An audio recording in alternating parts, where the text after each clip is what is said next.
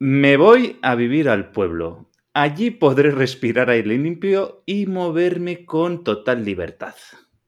No me fastidies, Aitor. Eso está muy bien, pero claro, si eres como yo que no tienes un pueblo a dónde ir, pues lo mejor es que escuches el podcast de hoy porque vamos a aclarar qué es eso de las zonas de bajas emisiones para que puedas respirar y qué son las etiquetas que tienes que llevar en tu coche para poder acceder. ¿Qué te parece?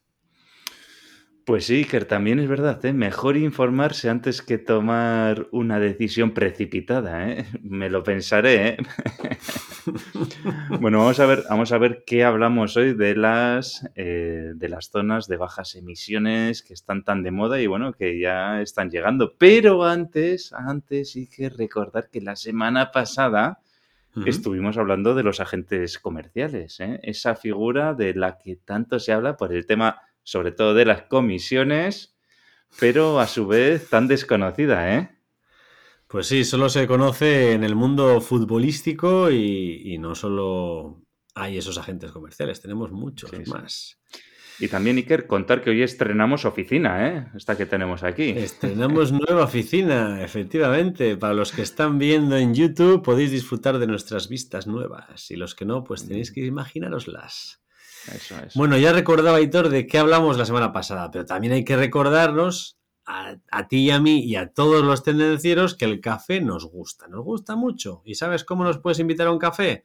Pues entras en tendencierosindustriales.com, buscas ahí abajo a la derecha un, vasito de Starbucks que hay, le das ahí clic, clic y nos puedes invitar a uno, a dos, a tres, más no hace falta. Uno, dos, tres está muy bien.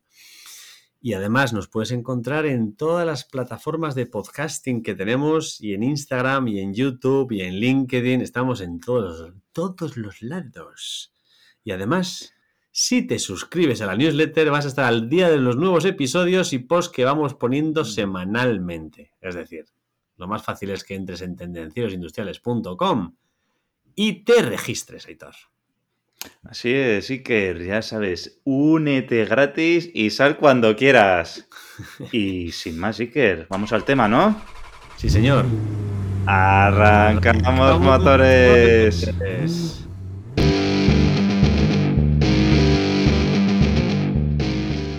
Tendencieros industriales. Tecnología, productividad y ventas.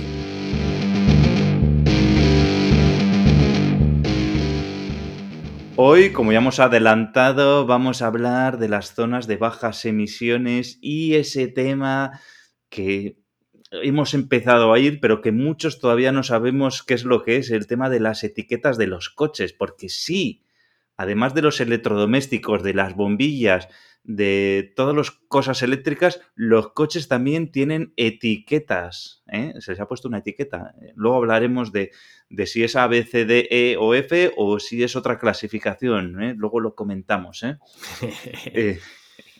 esta semana, Iker, leía una noticia en el Cinco días, concretamente, ya, que, ya que vamos a leerla, no vamos a leer, pero bueno, hacemos referencia.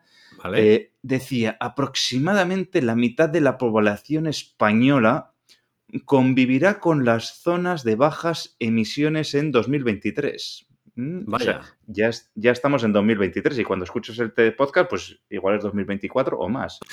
y el, el, gobierno, a través de la publicación de la ley en el boletín oficial del Estado, ha hecho oficial la medida y ha desgranado el contenido y todo lo que tiene que ver con las ZBE, o zonas de bajas ah. emisiones, ¿vale? Y entonces, para empezar, pues oye, esto afecta a no poca gente, afecta a todas las ciudades españolas de más de 50.000 habitantes. ¿eh? Y estas ciudades, pues deberán tener, todas ellas deberán tener su ZBE, zona de bajas emisiones. O sea que si vives en una ciudad como Vitoria, que vivo yo, y has sufrido con estos temas, pues que sepas que vas a sufrir más, ¿eh? porque vienen las ZBEs, ¿eh? El tema del coche se va a restringir su uso radicalmente y además, además, también obliga, además de las ciudades de más de 50.000 habitantes, aquellos pueblos, ciudades de más de 20.000 habitantes que tengan niveles altos de polución, pues también estarán eh, dentro de esta nueva normativa y que van a tener zonas de, eh, de bajas emisiones. De decirte, Aitor, que aunque no vivo en Vitoria, suelo ir a menudo. creo que no hace falta hacer esta zona ZPE porque entre el BEI, el tranvía, los carriles especiales y la madre que los parió, no hay forma de ir con el coche al centro. O sea que creo que esa normativa no va a hacer mucho daño, ¿no?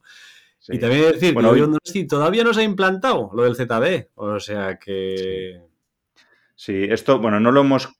Sí, no lo tenemos a punto para comentar, pero esto al final como la mayoría de normativas en este sentido viene de directivas europeas que luego se van a transponiendo a, las normas nacionales de cada país. ¿eh? Hmm. Pues sí, aquí todavía no está, aunque he de decir también que no uso el coche en Donosti ni para atrás. O sea, teniendo la bici, ¿para qué vas a usar el coche? Sinceramente. ¿Para qué? ¿Para qué? Bueno, hay más noticias.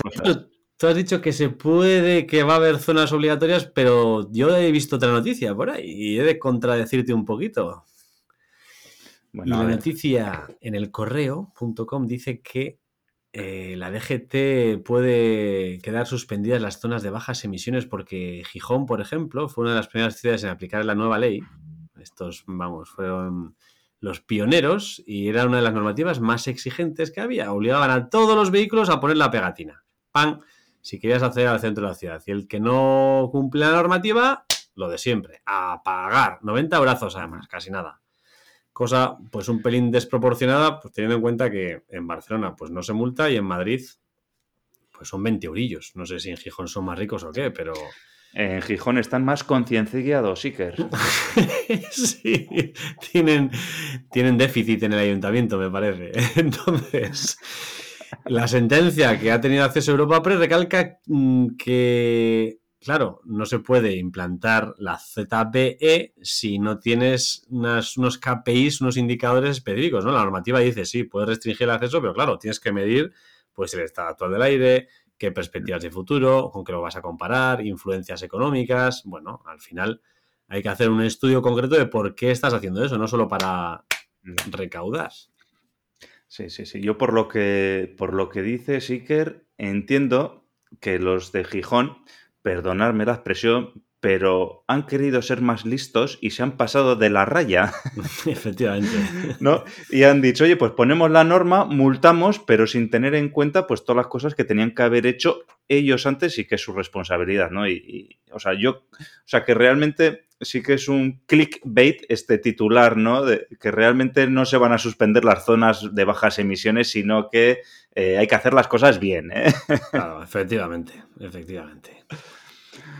Pero bueno, Iker, vamos a ir un poco entrando en materia y, vamos a ver qué es una zona de baja emisión, ¿vale? Pues las zonas de bajas emisiones son, son áreas urbanas en las que se establecen restricciones de acceso a determinados vehículos conforme a su clasificación medioambiental, ¿vale? Aquí ya estamos metiendo el tema de las etiquetas y de la clasificación, ¿vale? Estas restricciones se aplican a vehículos que no cumplen con los requisitos de emisiones establecidos en la normativa vigente. Y estas zonas se caracterizan por tener una menor concentración de contaminantes en el aire y esto permite mejorar la calidad del aire, contribuir a la disminución de la contaminación en la ciudad. Y para esto hay un Real Decreto, que es el 1052-92, que establece lo de los municipios de más de 50.000 habitantes y los que eh, tienen más de 20.000 habitantes y tienen unas emisiones, de, una polución demasiado alta, pues tienen que aplicar zonas BE a partir de 2023. Todavía no se está aplicando de carácter general, pero ya casi todos los municipios están en ello, ¿vale? Porque esta normativa ya ha entrado en vigor, en vigor y bueno, y de hecho ciudades como Madrid y Barcelona pues ya se habían adelantado también a, lo que es esta norma. Y también dice que estas zonas pueden ser de carácter permanente o temporal, ¿vale? Estoy dando ahí datos ¿eh? de, de lo que dice la normativa. Y además, estas zonas están destinadas a vehículos que no emitan partículas, ¿vale? Con lo cual ya aquí restringimos el tema de los coches de combustión y que meten partículas. Y pues como pueden ser los vehículos eléctricos o híbridos, ¿vale?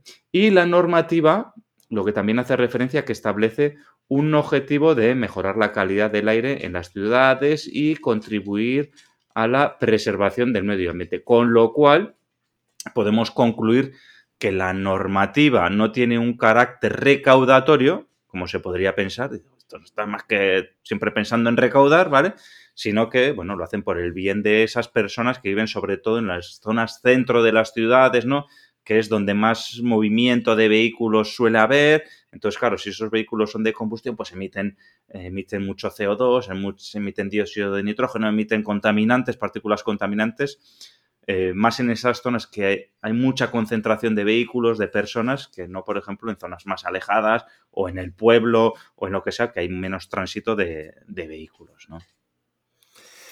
Dices que no es recaudatorio, pero vamos, la, la pinta tiene lo mismo que los plásticos que hablamos hace bien ah, poquito. Hace dos episodios, sí. Sí, tiene la misma lo que pinta. Pasa, lo que pasa, Iker, que si no tocas el vehículo, el vehículo no, perdón, si no tocas el bolsillo, la gente no se motiva. Hombre, hay que darles ahí bien, ahí. Y ya de paso, pues si tenemos unos eurillos más para malgastarlos en cualquier cosa, pues, Eso es. En autobuses inteligentes que tal, pues bueno. Que van pues vacíos, que van vacíos.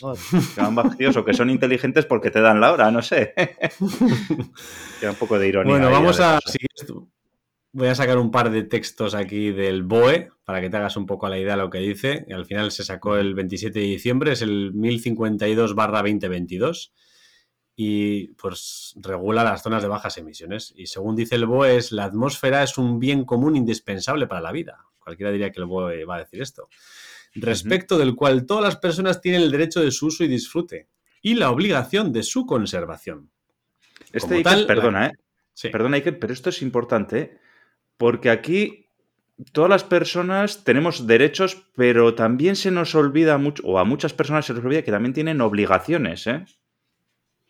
O sea, lo, digo por eso, ¿eh? quería hacer este inciso, ¿eh? porque también como personas tenemos obligaciones, como es la conservación también. ¿eh?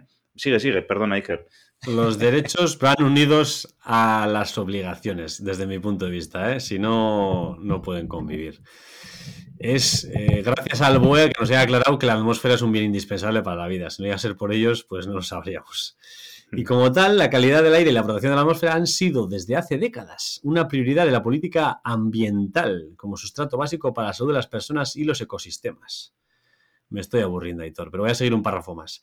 Esta norma tiene como finalidades contribuir a mejorar la calidad del aire y mitigar el cambio climático, resultando en una mejora de la salud de la ciudadanía y la calidad de la vida urbana, impulsando una movilidad más sostenible e inclusiva, con menor impacto en la calidad del medio ambiente sonoro, fomentando la movilidad activa y la recuperación del espacio público y promoviendo la mejora de la seguridad vial y la pacificación del tráfico. Pues, Iker, a mí me parece muy bien que lo hayas leído porque así nos damos cuenta de que realmente cuando se hacen normas hay un objetivo. Y en el fondo, este es el objetivo de la norma. Te puede reír, pero coño, es importante. No, no, me río porque ese es el objetivo que dicen que es. Otra cosa es que es el que sea real. ¿Qué te ha parecido el texto, Aitor? Bueno, también he de decir, Iker, que últimamente estamos muy puestos también con las escrituras de las inteligencias artificiales y también te he de decir que esto parece que lo ha escrito ChatGPT.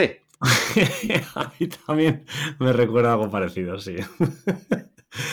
bueno, resumiendo un poquito así los grandes titulares, podemos decir que la norma establece pues, que debe haber unas zonas de bajas emisiones en las ciudades que antes ha comentado Aitor y en esas ciudades de más de 50.000 o más de 20.000 en función de la polución, pues habrá una zona de restricción de acceso, circulación y estacionamiento de vehículos y clasificación ambiental. ¿Cuál es el objetivo? Pues el objetivo de todo esto es que haya más transporte público, ecológico y también pues que la gente use la bicicleta, que es lo que he dicho. La ciclologística que dice el BOE. Efectivamente, Iker, es que, es que eres muy poco detallista. Te he escrito ciclologística y me dices la bici. ¿Qué es la ciclologística, Hitor? Es? que cuando lo leí era la primera vez que leía esta, esta palabra, la ciclologística, Iker. Ni siquiera Google es capaz de detectarla. ¿eh? Dice como que está mal escrita, no te digo más. Pues ciclologística es una unión de dos palabras, ciclos y logística, y se ah. refiere al uso de la bicicleta como medio de transporte para la entrega de bienes y servicios. ¿eh? Ah Ah, pues he de decirte que en San Sebastián tenemos un servicio así, que lo sepas. Hombre, y, en todas las ciudades, ¿eh? y cada día más. Pues sí, y además me acuerdo que cuando estuve por el norte de Europa, eh, y ahora no estoy visto un par de días o tres, vi unas bicicletas que eran más bien triciclos en la mayoría de los casos, en algunos casos no, ¿eh? pero triciclos en la mayoría, que tenían un buen cajón delante o un buen cajón detrás y servían para eso. Sí, para reparto. Sí, para reparto. En Donosti he visto pues los, los, hipsters y los hippies que llevan a sus hijos ahí sentados. Pero realmente es para la ciclologística y todo. Muy bien. Bueno, eh, ¿qué más podemos decir de esta norma? Bueno, las entidades locales, pues a cambio, a cambio de exigir estas cosas, pues tienen que fijar unos objetivos, porque claro, si realmente el objetivo es la mejora del medio ambiente, ¿no? De la calidad del aire, pues midamos la calidad del aire, ¿no? Entonces, ¿qué hay que hacer? Pues objetivos de medir la calidad del aire, de la eficiencia energética, de los ruidos. Bueno, pues entonces hay que poner diferentes parámetros que nos sirvan para ser capaces de ver si estamos mejorando o vamos a peor. Pues, por ejemplo, puede ser el dióxido de nitrógeno en el aire, el uso del transporte público, el uso de infraestructuras, indicadores de ruido. Bueno, pues los KPIs o los indicadores que creamos que van a ayudar a saber si vamos en el buen camino. Sí, yo creo que a, los amigos de Gijón se les había olvidado esta pequeña parte ¿eh? y por eso les echaron para atrás la normativa municipal que habían sacado. ¿eh? Me da que es por esto, no lo sé. Habían puesto un capillator. Sí. Euro La recaudación, ¿no? Eso es bueno también. Si ya dicen que lo sencillo, cuanto más sencillo, mejor. Lo que pasa es que se pasaron de sencillo los amigos de Gijón. Un saludo para los asturianos, ¿eh? Eso, bonita ciudad, ¿eh? No tenemos nada en contra de la ciudad. La verdad es que es muy bonita. Sí. Y luego, Iker, también una cosa que a mí me preocupa mucho, ¿Sí? sobre todo porque cada día soy más despistado, es el tema de la señalización, ¿no? Que esto también, la norma creo que lo, lo indica, ¿verdad? Efectivamente, la norma indica también que tienes que bueno, señalizar las zonas claramente para que no ningún despistado se confunda. Sí, porque es que, eh, bueno, aparte de que somos despistados, como cada día hay más carteles en la carretera, pues el carril exclusivo del autobús, el no sé qué, la zona de baja emisión, pues al final vas con, como vayas con el coche, te seguro, ¿eh? Yo una vez, el, año pasado fui a Madrid con el coche y, bueno, casi me meto por la puerta del sol, no te digo más. La verdad es que no ayudan absolutamente nada. Y he de decir que, que Vitoria es una de las peores ciudades señalizadas que conozco para poder salir de Vitoria, si realmente quieres ir a algún sitio concreto, no hay una señal en todo el centro. Se, suele decir que hay mucho bilbaíno todavía perdido en las rotondas de Vitoria dando vueltas. Me imagino ya. Bueno, Iker, y con esto acabamos con el BOE, ¿vale? Y también lo que tengo que decir es que si no te apetece leer el BOE, Iker, que puedes visitar la biblioteca de tendencieros industriales, ¿eh? mm. donde hemos puesto pues, los libros imprescindibles para vender más y mejor, para ser más productiva, para mejorar tu marca personal, Iker. Y recomendaciones de nuestros invitados a los podcasts, o sea que son buenos, ¿eh? Y ya sabes dónde puedes encontrarlo, en tendencierosindustriales.com barra biblioteca, ¿eh? ¿Vale? Ahí Muy lo bien, Aitor. Así me gusta. Bueno, Iker, y hemos dicho que afectaba el tema de las zonas de bajas emisión a ciudades de más de 50.000 habitantes y aquellas de, más de 20.000 que tienen zonas con mucha polución.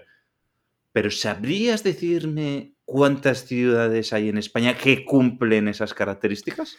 Pues sí, pensabas que me ibas a pillar, pero no, no, no, no. Tengo el dato todo. Y a partir de hace un mes, o sea que ya vamos tarde en muchas de las ciudades, y según el INE, para que luego no me digas que me lo he inventado yo, hay 149 localidades españolas, ciudades y pueblos, tal cual les has dicho, que tienen que tener zonas de bajas emisiones. No está pues sí, muchas pilas se tiene que poner la gente y los políticos locales, ¿eh? Muchas pilas. Pilas de combustible. Pilas para los coches eléctricos. Bueno, vamos a seguir con el tema. Hemos hablado de las zonas de bajas emisiones, pero se nos ha quedado un tema pendiente que vamos a tratar ahora, que es el tema de las etiquetas, ¿vale? Entiendo, Héctor, que habrán dicho, bueno, si ya tenemos etiquetas para los electrodomésticos y todo el mundo entiende ahora mismo lo del AA, A, A, B, C, D, serán las mismas, entiendo, ¿no? Más o menos, más o menos. ¿Más o menos o sí? No. vale. Es parecido, pero no es lo mismo. Vale, ya me imaginaba que no iba a ser tan fácil.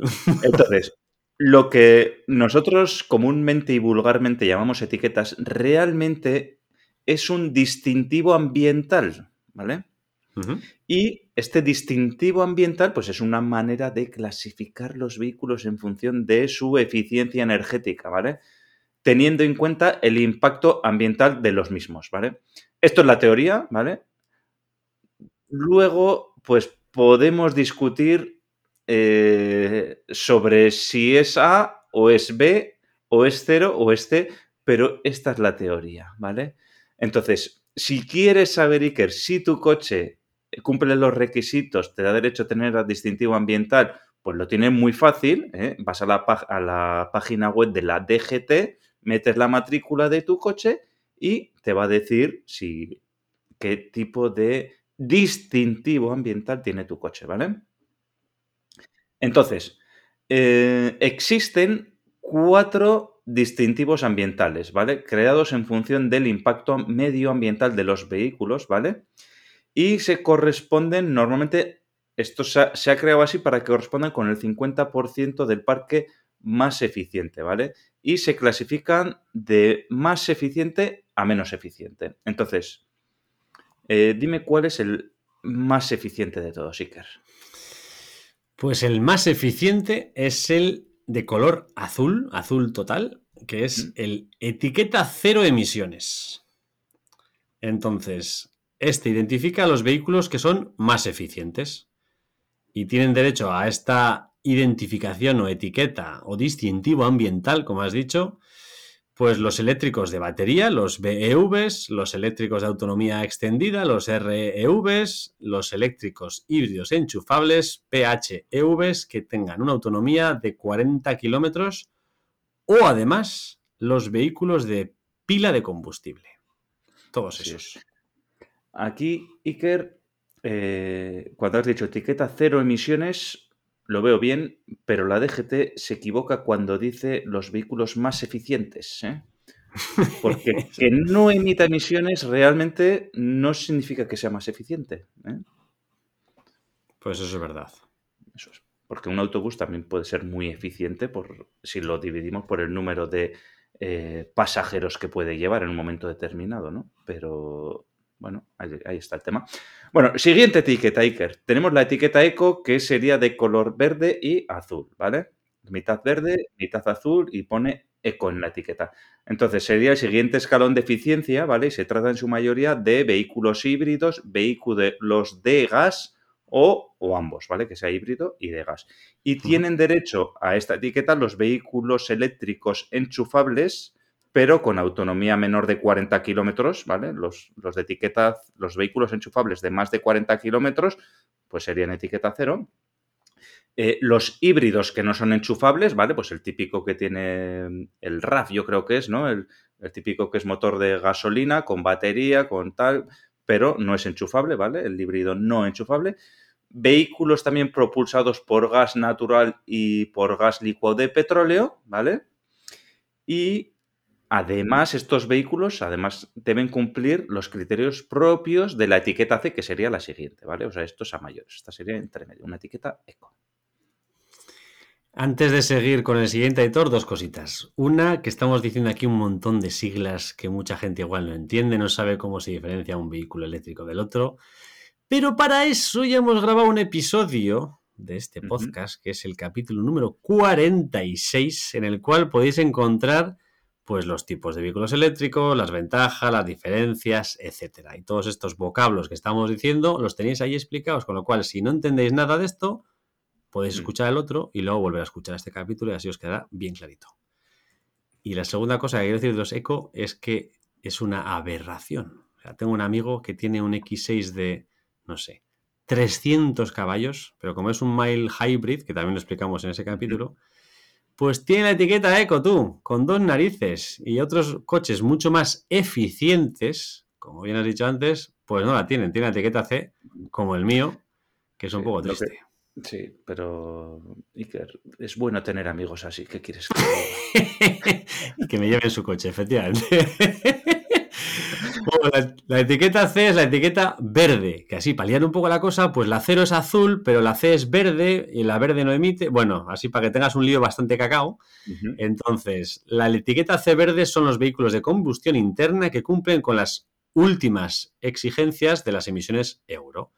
Y tienen derecho a esta etiqueta distintivo, llámalo como quieras, pues turismos y furgonetas ligeras de gasolina matriculadas desde el 1 de enero del 2006 y los diésel matriculados a partir de septiembre del 2015. Además, también están incluidos los vehículos de más de 8 plazas y pesados, tanto de gasolina y diésel, que estén matriculados a partir del 2014. Muy bien, Iker. Y por último, tenemos la etiqueta B, que es de color amarilla, ¿vale? Que sería ya la cuarta de las etiquetas. Y esta etiqueta, pues lo que eh, se correspondería con vehículos de combustión interna, o sea, el típico vehículo de gasolina o de diésel que tenemos la mayoría de las personas, ¿vale? Y que no, y que no cumplen con las especificaciones de emisiones euro. Esto significa que son los vehículos de gasolina matriculados entre el 1 de enero del 2001 y el enero del 2006, ¿vale? Y en diésel aquellos vehículos matriculados a partir del 2006 hasta el 2015. ¿Vale? Y en el caso de vehículos de más de 8 plazas y pesados, tanto de gasolina, matriculados a partir del 2006. Entonces, bueno, ya habéis visto que eh, hay cuatro etiquetas, ¿vale? Eh, no todos los vehículos están dentro de estas cuatro etiquetas porque todavía queda el 50% de los vehículos más contaminantes que no tendrían derecho a ninguna de estas cuatro etiquetas, ¿eh? que serían los vehículos de gasolina de, antes del 2001 y los vehículos de diésel de antes del 2006. ¿eh? Esos no tienen derecho a ningún tipo de etiqueta. También decir Iker que yo no sé quién le ha puesto los nombres a estas etiquetas, podrían haber puesto A, B, C, D, E y F como en, las bombillas, pero no, le ponen 0, eco, C y B. ¿Qué lógica tiene esto? Pues no lo sé. Pues darnos la posibilidad de hacer un podcast para explicarlo, Aitor. Es que no tengo que decírtelo todo. Sí, así es. bueno, antes de que pasemos a los siguientes puntos, hay que recordar que el distintivo debe ir pegado o adherido, como quieras, en el ángulo inferior derecho del palabrisas delantero si se dispone de él, lógicamente. Digo del distintivo, no el parabrisas delantero. O sea que ni en la ventanilla del conductor, ni en el de los hijos de a modo de parasol, ni en la de atrás, adelante, abajo, a la derecha, vale. Exactamente. Y, Iker, ¿yo estoy obligado a colocarlo en mi vehículo? Hombre, pues en general no. Yo, por ejemplo, no lo tengo colocado. O sea, la colocación del distintivo es voluntaria. Lo que pasa es que si quieres acceder a una zona de uso restringido en alguna ciudad, una zona ZB de las que hemos comentado, pues claro, eh, si está restringido a ciertos distintivos concretos, pues debes demostrar que llevas ese distintivo, con lo cual en ese caso deberías ponerlo. O sea, que te pueden obligar en alguna normativa, ¿no? Como hemos oído antes en la de Gijón, que si no lo llevabas te ponían 90 euros de multa, ¿no? Exacto, sí, sí. Y sin embargo, no sé si era Madrid o Barcelona, una de las dos, con que lo tuviera ya vale, no era obligatorio llevarlo. Sí, exacto, exacto. Lo que pasa es que, pues bueno, lo lógico es que si tienes que entrar a una zona en la cual el distintivo sea obligatorio, pues el que quiera verlo, pues realmente sea capaz de hacerlo sin tener que pararte y preguntarte.